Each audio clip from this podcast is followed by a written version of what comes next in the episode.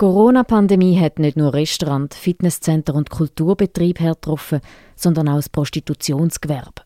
SexarbeiterInnen sind in den letzten zwei Pandemiejahren unter einem grossen finanziellen Druck gestanden. Das zeigt eine neue Studie von der ZHW. Welche Erkenntnisse gibt es und wie kann man die Situation für die SexarbeiterInnen besser machen?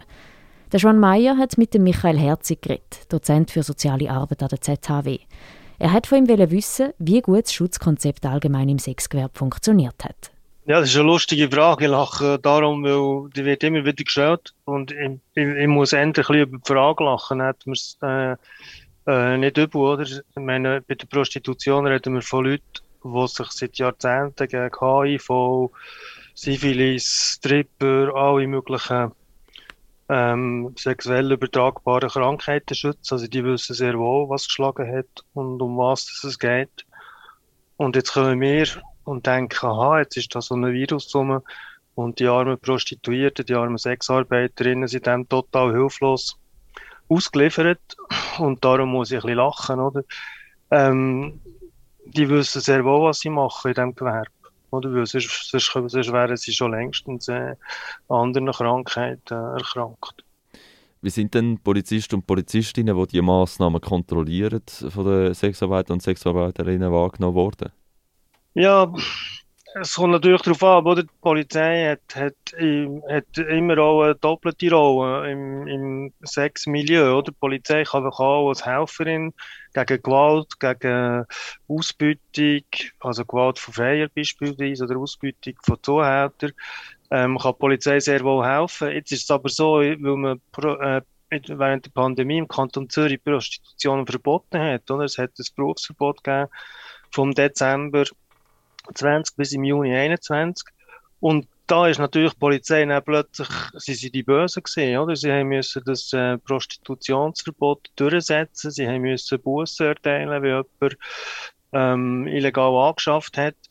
Und dann sind sie natürlich äh, nicht mehr als Helfer, äh, Helferinnen wahrgenommen worden, sondern ähm, äh, es ist für die, für die Sexarbeiterinnen, die noch, die noch illegal angeschafft oder? Für die ist das natürlich total mühsam gewesen, weil wenn sie einen Bus hatten, haben sie noch mehr, noch mehr finanzielle Probleme gehabt, noch mehr Schulden und haben noch mehr müssen anschaffen, oder? Also, es hat auch, es, es ist durch das Prostitutionsverbot, ist auch so eine Art äh, Teufelskreis entstanden, oder? Wie effektiv ist denn das Prostitutionsverbot im Kanton Zürich gewesen? Ja, wir können das nicht ähm, repräsentativ äh, beurteilen. Wir können das einfach beurteilen aufgrund von den Interviews, die wir gemacht haben. Wir haben mit Sexarbeiterinnen, Männern, Frauen, Transmenschen geredet und haben den Eindruck bekommen, dass als allererstes natürlich die Pandemie selber äh, schon sehr viel Druck hat gemacht, weil ganz einfach die Nachfrage ist zurückgegangen, oder? Es sind viele Männer gar nicht mehr gegangen, weil sie Angst hatten, sich anstecken. Das heisst, es hat sowieso eine Nachfrage gegeben, ohne dass der Kanton irgendetwas gemacht hat. Hat äh, es schon weniger ähm, Kontakt gegeben im Sexgewerbe. Und das heisst, nur wegen der Pandemie allein sind die, sind, sind, Sexarbeiter, die Sexarbeiterinnen schon unter finanziellen Druck gekommen. Und jetzt kommt der Kanton und macht noch ein Verbot. Ähm, dann wird der Druck natürlich noch stärker, oder?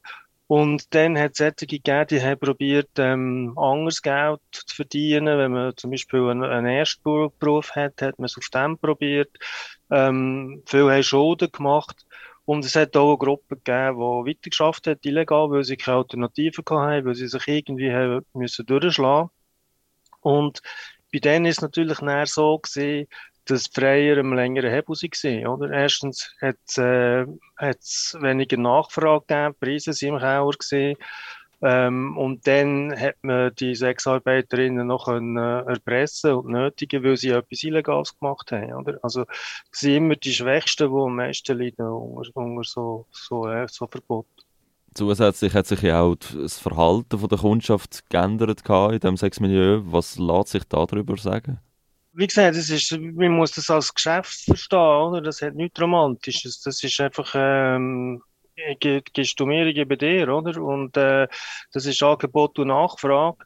Und durch das, dass die, die, die, die noch die Sexarbeiterinnen und zum Teil Sexarbeiter, vor allem von Männern haben wir das gehört, Ähm, durch das, dass sie so unter finanziellen Druck waren, haben das natürlich freier angefangen ausnutzen, oder? Sie haben sie gezwungen, Sachen zu machen, die sie vorher nicht gemacht hätten, die sie halt nicht gemacht haben, weil sie einfach dringend Geld gebraucht haben.